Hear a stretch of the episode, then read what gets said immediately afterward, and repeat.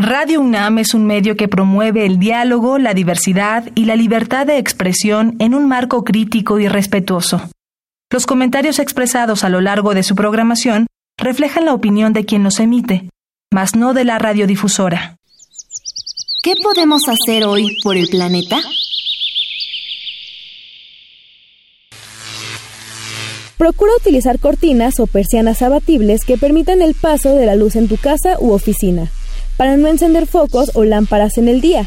Así ahorrarás hasta un 10% en el consumo de energía en tu hogar. Habitare. Hola, ¿qué tal? Bienvenidos y bienvenidas a una nueva emisión de Habitare, Agenda Ambiental Inaplazable. Me da mucho gusto saludarles, soy Mariana Vega y como cada semana estoy lista para platicar con la doctora Clementina Kiwa. Hola Mariana, ahora nos traemos un super tema. Estoy ya que quiero empezar a hablar de esto porque, bueno, nos la vamos a pasar súper bien. Vamos a hablar de changos, chango, maroma y teatro, cómo se dice. bueno, vamos a hablar de, de changos y primates en general. En México, un tema que a veces no imaginamos que pertenece a nuestro país. Y para eso vamos a darle la bienvenida a Juan Carlos Serio del INECOL de Jalapa. Bienvenido, Juan Carlos. Muchas gracias, Clemen. Muchas gracias, Mariana. En verdad es un privilegio, un honor para mí, este, pues estar con ustedes y tratar de compartir algo de la experiencia, de las anécdotas y de lo que nos enseñan estos animales tan fantásticos que aunque no tienen una voz como nosotros, aún siendo nuestros primos, a través de muchos elementos de su propia naturaleza, nos pueden ayudar a comprender el entorno de las selvas, de este mágico mundo. Ojalá, ojalá pueda ayudar. Pues qué gran presentación y bienvenido, doctor Juan Carlos Serio, a este Habitare. Sin más preámbulo, vamos a comenzar. Quédense con nosotros y con nosotras. Vamos a hablar de changos y monos de México. Esto es Habitare, Agenda Ambiental Inaplazable. Empezamos. El Instituto de Ecología de la UNAM y Radio UNAM presentan Toma segundos destruir lo que ha crecido en años. Toma horas devastar lo que se ha formado en siglos. Tomar acciones para rescatar nuestro ambiente solo requiere un cambio de conciencia. Habitare. Agenda ambiental inaplazable. Ciencia, acciones y reacciones para rescatar nuestro planeta. Nuestra, casa. Qué gusto que continúen con nosotros en este Habitare. Les adelantábamos que vamos a platicar acerca de changos y monos de México. Y Clemen, me puse a pensar que desde que yo soy muy chiquita está esta ya y figura del planeta de los simios. Una película que me puse a investigar se estrenó en 1968 y creo que fue un parteaguas para que las personas nos diéramos cuenta que eso la primera es que a lo mejor podría pasar, yo creo que todos nos lo preguntamos, pero la importancia es también las similitudes que guardan con los seres humanos. Sí, bueno, y cuando vas a los zoológicos, eh, la gente se para particularmente en esas secciones, ¿no? Pero generalmente de este grupo de animales, los famosos son, por supuesto, los gorilas, los chimpancés, y no nos imaginamos que nuestro país tiene algunos de estos grupos de animales, de estos primates. Cuéntanos, Juan Carlos, ¿qué animales hay? ¿Qué primates hay en México?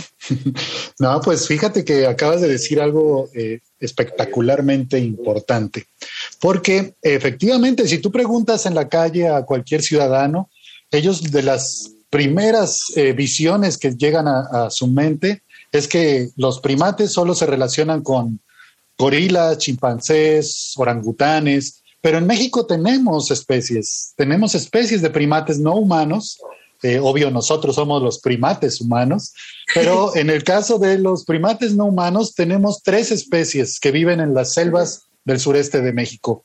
Por un lado tenemos a los, los monos araña, eh, que la especie, el nombre científico es Ateles geoffroyi, y tenemos dos especies de monos aulladores, o también se les llama zaraguatos. Eh, uno es el mono aullador pardo, y el otro es el mono aullador negro. Las especies son Aloguata paliata mexicana y la otra especie es Aloguata pigra. Ahora, ¿por qué son importantes estos primates en México? Bueno, el límite norteño de la distribución de los primates en el continente americano es justamente en nuestro país. A partir de la región de los Tuxtlas hacia arriba, ya no hay primates silvestres en las selvas. Entonces, tenemos estas tres especies que son emblemáticas, simbólicas y que nos ofrecen una, un libro abierto para aprender de ellas. Juan Carlos, me gustaría mucho que nos hablaras acerca de las diferencias que tienen estos primates de acuerdo al entorno en el que están. Por ejemplo, pensamos a veces que los quienes se encuentran en la naturaleza o en libertad, llamémosle de esa forma, pues tienen un estilo de vida diferente a, por ejemplo, los que vemos en el zoológico. ¿Hay alguna serie de problemas o de diferencias que podamos identificar de sacarles de su entorno y tenerlos más cerca de nosotros? Sí, bueno, ese es eh, uno de los, de los puntos más dramáticos de la vida de los primates cuando nos enteramos que ellos están en un ambiente no eh, común para su eh, forma de, vivir habitualmente, ¿no? Por un lado, ellos viven solamente en las selvas tropicales, no en una selva este, fría, sino en selvas tropicales con temperaturas cálidas, con diversidad florística adecuada. Y cuando alguna persona, por una razón mezquina o de supuesta necesidad, quieren extraerlos de su hábitat natural, lo que hacen es que eh, generalmente matan a la mamá o matan a todo el grupo para poder extraer una cría que cuando llega a las manos de una persona, en, a través de muchos intermediarios, eh, simplemente es un animal muerto en vida. Es un animal que ya no va a tener la oportunidad de socializar con ningún otro individuo de su misma especie. Se le va a dar de comer cosas que no van a encontrar nunca en la selva, como tortillas, refrescos de cola, este, papitas y demás cosas que al final lo que hacen es perjudicar a este animal. Pero algo muy importante también, esto lo que provoca es que lo van manteniendo durante un tiempo y llega un momento en que este animal, al tener necesidades de desplazamiento, de gastar su energía, empieza a morder gente, a tirar cosas, a hacer caquita por todos lados. Y al final lo que pasa es que ya la gente dice, no, yo ya no lo quiero, no era así, ¿no? Y entonces ese problema buscan a quién heredarlo. Y ese es el gran, gran eh, detalle que existe. Los zoológicos, cuando ustedes van a un zoológico, por cada mono que ven ustedes ahí, especialmente monos mexicanos, sin duda, por lo menos mataron en, el, en su hábitat natural a uno más, y si no, a todo el grupo del que pertenecían. Entonces sí es un grave problema porque aún, inclusive si lo, si lo checan en los zoológicos, esos animales que llegaron ahí no socializan entre ellos se mueven por un lado uno, se mueve por el otro otro, y como no se reconocen porque desde chiquitos los separaron, no logran encontrarse como tal, como elementos de un mismo grupo, ¿no? Entonces sí es muy, muy complicado. Claro. Y, bueno, cuando los ve uno en los zoológicos, no piensa eh, uno que los eh, monos y los changos están jugando un papel en los ecosistemas, ¿no? Eh, y como hemos dicho, bueno, sí, están eh, los chimpancés, que más o menos los identificamos con los plátanos, que no necesariamente es una especie mexicana. ¿Qué comen? ¿En dónde viven? O sea, cómo se mueven, eh, qué árboles aprovechan. Descríbenos un poquito el ambiente de donde viven nuestros, nuestros primates aquí en México. Con mucho gusto. Mira, eh, al final de cuentas, como decía, ellos viven en los bosques tropicales y es muy interesante porque eh, hay este concepto de los nichos ecológicos al interior de, las interacciones que ellos tienen en, los bosques tropicales y los monos araña eh, ocupan el nicho de los animales frugívoros, de los que comen frutos principalmente su metabolismo es muy rápido y necesitan estar viajando continuamente por diversas partes del bosque para encontrar el fruto maduro que le va a dar energía fácilmente asimilable y metabolizable. En el caso de los monos aulladores, ellos son principalmente folívoros, es decir, que comen principalmente hojas. Y, ellos lo que tienen es una cosa muy interesante, que es un tracto digestivo muy singular eh, donde en el ciego y en el colon tienen eh, bacterias eh, que degradan la celulosa y la hemicelulosa de las plantas para romper las paredes celulares y con ello desprender todos los nutrientes y alimentarse, digamos que gracias a la microbiota, a, las bacterias, de lo que están comiendo. También comen frutos y lo igual los monos araña también comen hojas, pero las proporciones son completamente diferentes. Ahora, algo súper importante es la función que tienen en los bosques tropicales como eh, eh, algo que se les llama los agricultores de la selva. Muchas de las semillas de los bosques tropicales necesitan ser dispersadas por vertebrados y en el caso de los monos, eh, tanto araña como aulladores, ellos al consumir estas grandes cantidades de frutos por el tamaño del animal, imagínense que es como un perro mediano que vive arriba de los árboles en grupos. En el caso de los araña pueden llegar hasta 30 animales o más en el caso de los aulladores depende de la especie, pero entre 6 y 12 animales. Imagínense qué cantidad de frutos están comiendo de los árboles y qué cantidad de semillas pueden empezar a digerir y dispersar por las selvas. Ellos andan como agricultores dejando semillas por muchos lados y déjenme decirles que hay muchas semillas que simplemente no van a germinar si no han pasado por la panza de uno de estos animales. Ellos, con el tiempo de tránsito digestivo, adelgazan la capa externa de las semillas, que es la testa se llama, y con eso promueven que estas semillas caigan casi listas para que si eh, se establezcan, eh, caen en un lugar adecuado, se establezcan y germinen, se establezcan y crezcan. Entonces es muy interesante esta función porque gracias a ellos el germoplasma de los bosques tropicales se anda moviendo por todos lados. Nada más eh, quiero hacer una, una imagen antes de que Mariana haga una pregunta, pero un poquito eh, a mí me gusta que se imaginen nuestros radioescuchas que pues los ecosistemas no son eh, bidimensionales, ¿no? Que nada más caen las semillas y los animales como ratones, a lo mejor este otros roedores un poquito más grandes, los tapires, pasan agarrando las semillas y se las llevan, sino que esta presencia de los primates nos ayuda a entender que las selvas son tridimensionales, ¿no? No solamente desde la parte horizontal, sino la parte vertical. Entonces, bueno, eso los hace mucho más interesantes de lo que uno se podría imaginar, ¿no? Sí, y además ahorita que mencionan eso, vino a mi mente que hubo un caso muy sonado hace poco de medios a nivel mundial acusando, por ejemplo, a la empresa Nutella, ¿no? Esta de crema de avellanas, de la destrucción de, de, de, muchas hectáreas, ¿no? Porque como lo hacen con aceite de palma, estaba dañando muchas, muchas plantaciones y entonces había movimientos en contra de que sí, que si no. Y aquí lo que a mí me gustaría destacar es que sí tenemos manera de dimensionar los problemas, porque al final de cuentas esta crema de avellanas nosotros ya la compramos en el súper y nos la llevamos a la casa, por ejemplo. No sabemos qué ingredientes eh, trae detrás y qué causa en estos lugares donde, por ejemplo, en este caso, en este caso eran los orangutanes, ¿no? Si no me equivoco. Entonces, a mí lo que me gustaría preguntarle es, doctor Juan Carlos, ahorita que hablamos de changos y monos de México, ¿cuál es su situación? Siempre nos alarma saber que una especie está en peligro de extinción, pero ¿qué ocurre con los primates en México? Bueno, efectivamente, las tres especies eh, están consideradas como en peligro de extinción de acuerdo a las leyes mexicanas y también catalogadas en grave peligro, dependiendo de la, de la categoría, eh, eh, por instituciones internacionales, ¿no? El, libro rojo famoso de la conservación de la naturaleza, al final de cuentas las establece como animales en, en, grave riesgo.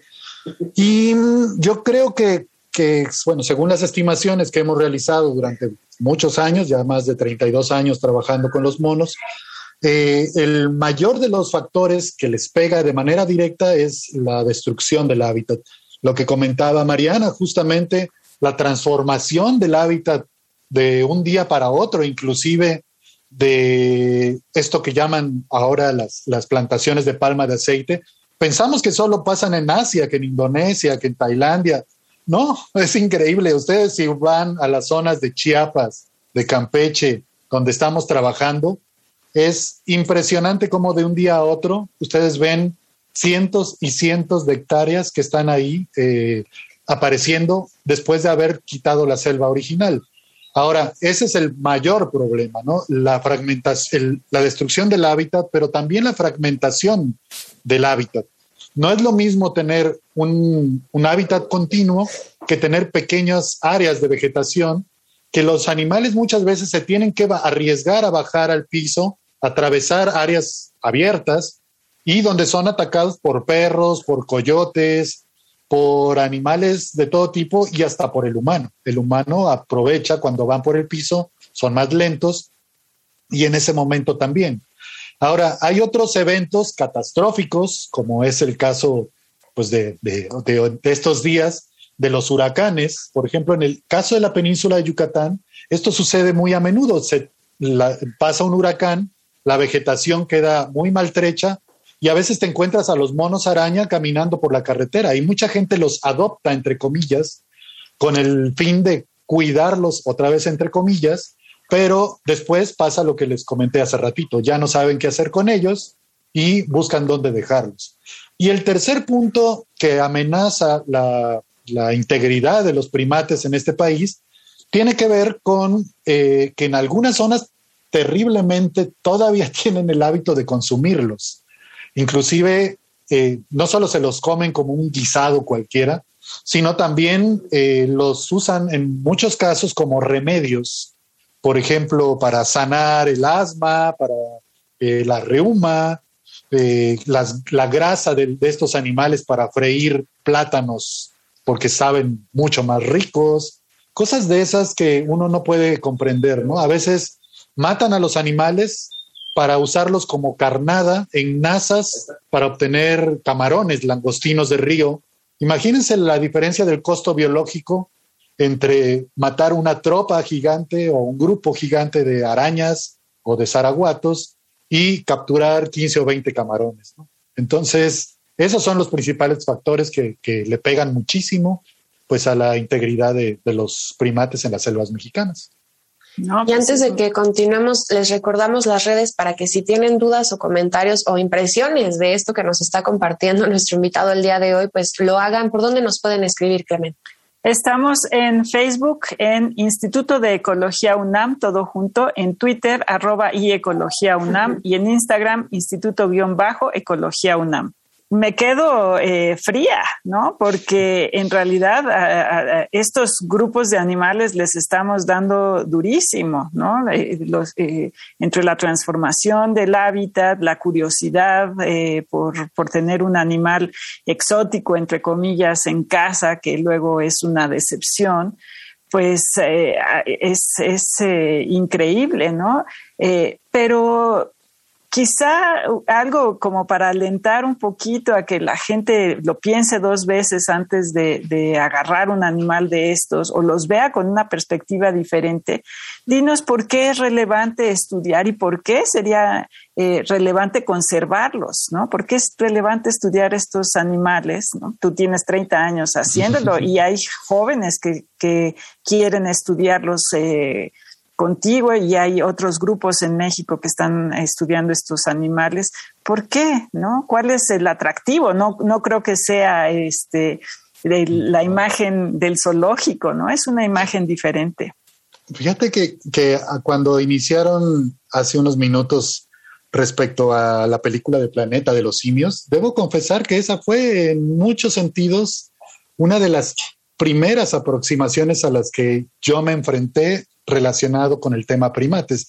Eh, yo vivía en Córdoba, Veracruz, y me metía de manera clandestina a un cine que había en el Parque San José, el cine colonial, y ahí me tiraba yo en el piso a ver esas películas, que eran mi primera aproximación. Ahora, ¿por qué, por qué es tan fascinante estudiar primates? Porque de alguna manera te ves reflejado en ellos. En realidad, si alguien quiere intentar, porque nunca lo logras, pero por lo menos ir poco a poco, como un rompecabezas donde vas armando piececitas, intentar eh, conocer las bases biológicas del comportamiento humano, seguramente no hay mejor modelo que los primates. ¿Cómo somos nosotros? Y quizás podemos comprender por qué somos actualmente de alguna manera o por qué ya no somos de alguna manera como la son, como lo son ellos en su hábitat natural. Por ejemplo, nosotros como humanos es increíble cómo casi todo, cuando llega el clímax de la desesperación, queremos resolverlo en conflicto, conflicto agresivo, intercambio físico. En el caso de los primates casi nunca se pelean. Ellos resuelven, aullan en el caso de los aulladores para decir, no te metas a mi territorio y yo aullo aquí y el otro le contesta, ok, yo estoy acá y aullo de tal manera. Y este tipo de detalles, eh, al final de cuentas, nos hacen ver cómo eh, probablemente fuimos en el pasado y tantas cosas que tenemos que aprender de ellos. Ellos nos hablan de muchas maneras eh, cuando los estudiamos en, sus bosques, en los bosques tropicales. Por ejemplo, cuando nace una nueva cría, por ponerles alguna, alguna cosa en la cabeza para que lo imaginen, cuando nace una nueva cría, sucede igual que en humanos, donde apenas está la mamá con el nuevo bebé, llegan todas las hembras del grupo a querer cargar a la cría. Y eso se llama comportamiento de tías. Pero esto imagínenselo a 30 metros de altura en un árbol, ¿no? También el cortejo, cómo se da entre estos animales. De repente, en el caso de los monos aulladores, el cortejo se da, pues como en todas las especies, lo inician las hembras, empiezan a tratar de seducir al macho. Y en el caso de los aulladores, lo que hacen es que las hembras empiezan a desplegar una serie de movimientos rápidos y continuos de la lengua dirigidos hacia el macho que generalmente el macho es igual que en todas las especies, así muy lento, lento, que no entiende, que le están coqueteando. Y al final empieza la hembra a no solo lengüetearle hacia la cara, sino hacia genitales, hacia las manos, las patas, y empieza a dejar marquitas de orina con hormonas, con feromonas, sobre las ramas de los árboles. Y entonces el macho dice, ah, aquí hay algo. Entonces empieza a responder y empiezan a hacer una especie de danza nupcial y de nuevo, imagínenselo a 30 metros de altura, arriba de los árboles. Entonces, es todo un fenómeno de seducción y, este, y erotismo animal, si lo vemos de esa manera, donde estos animales se hacen a un lado para tratar de consumar una cópula donde generalmente uno puede detectar que la hembra estuvo fértil y calcular inclusive el periodo de gestación que es de entre 184 y 196 días, para saber el momento en que van a ser la nueva cría. Entonces, pues somos muy parecidos, entonces por eso es tan apasionante saber de ellos. Juan Carlos, y ahora con estos relatos que nos hace sobre la manera también de conectar con la importancia de investigar, preservar, conocer y divulgar sobre algo, me pongo a pensar que sin duda hay acciones que a lo mejor el resto de las personas que no conocemos la importancia que tienen, podríamos evitar simplemente a lo mejor para hacer ese trabajo ¿no? de conocimiento, de divulgación más sencillo tú con la experiencia que tienes y la trayectoria que llevas, si pudieses cambiar alguna acción del resto de las personas, ahora sí que pedirles, por favor, gracias a todos y a todas que lo hicieran, ¿tendrías alguna que podrías eh, pues compartirnos? Em, yo creo que, es muy interesante esta, esta pregunta porque no, no, no todo mundo tiene la obligación de saber de todos los temas, ¿no? Entonces, eh, aunque nosotros en nuestra calidad de científicos, entre comillas, académicos, nos, nos, nos podamos sentir como los más vivos que saben del tema, etcétera, al final de cuentas, uno tiene que bajarse de ese nicho eh, casi etéreo y llegar con la gente local y explicarle en sus términos coloquiales la importancia de lo que estás haciendo tú en esos sitios a donde vas a trabajar con los monos. No puede ser uno tan arrogante, tan payaso, perdón por la expresión, para decirles, ustedes solo son mis guías de campo, solo son mis ayudantes y no te voy a explicar nada. Al contrario, esa es nuestra responsabilidad, nuestra función y además compartirlo con la comunidad que está ahí, que son generalmente los que viven más cerca y todo el tiempo cerca de los primates que estudiamos si va a haber alguna estrategia de conservación efectiva de los monos y de cualquier especie, va a ser gracias a la gente local a la que nosotros como académicos les podamos inculcar identidad y conciencia. Estos son los términos clave para que ellos sepan que teniendo identidad con ese animal que ven ahí enfrente casi de la vida diaria, y conciencia del valor que tiene dentro del ambiente, es cuando nosotros vamos a poder realmente eh, eh, establecer estrategias de conservación de las especies y del entorno en donde viven. No es el elemento mono solito, es todo el complejo de interacciones que está involucrado. Así es, qué, qué, bueno, lamentablemente se nos termina el tiempo de habitar, pero qué, qué padre y qué lindo terminar con ese mensaje de nuestros changos, monos y en sí primates de México, que si su bienestar o su permanencia en este mundo depende de las acciones que hacemos sus primates los humanos, pues definir algunas que ayuden a que esto continúe durante muchísimos años más y que no se termine porque la naturaleza es eso, somos todos y todas y es, es importante conocer que el trabajo que se hace es por eso, por esa, el quererlo conservar. Y pues muchas gracias, doctor Juan Carlos Serio, por lo que nos comparte. Felicidades por su trabajo y pues nos escucharemos en otro Habitare para que nos cuente más sobre otros proyectos. Muchísimas gracias y bueno, pues esto es corresponsabilidad en realidad de tanto de los académicos con mis estudiantes. Ellos saben que van a tener que entrarle a las cosas de educación ambiental en su momento, porque sus proyectos no es lo único, sino que si no lo pueden traducir a la gente local, entonces no sirve su proyecto. Y otra cosa eh, importante es que, bueno, al final de cuentas, ustedes como difusores o como divulgadores de toda esta información contribuyen precisamente a la identidad y conciencia. Se los agradezco muchísimo porque eso es lo que necesitamos, foros como ustedes. Mil gracias por, por la invitación y, y me estremece mucho a mí también el participar con ustedes. Se los agradezco. Muchísimas gracias. Y pues no nos queda más que agradecer al Instituto de Ecología de la UNAM y a Radio UNAM en la asistencia a Carmen Sumaya, información de Italia Tamés y Esmeralda Osejo Brito, en la voz de las cápsulas, Lisbeth Mancilla, operación técnica y producción de Paco Ángeles, y en las voces les acompañamos, como cada semana, la doctora Clementina Equiwa y Mariana Vega. Les esperamos en el próximo Habitare Agenda Ambiental Inaplazable. Hasta la próxima. ¿Qué podemos hacer hoy por el planeta? Pide y da facturas o recibos electrónicos de todas las operaciones financieras que realices. Además de ahorrarte tiempo, ayudarás a no desperdiciar papel ni tintas que, si no se desechan de manera adecuada, pueden contaminar la tierra y el agua subterránea. Visita ecología.unam.mx para obtener más información sobre el tema de hoy. Y si quieres escuchar todas nuestras emisiones, entra a radiopodcast.unam.mx.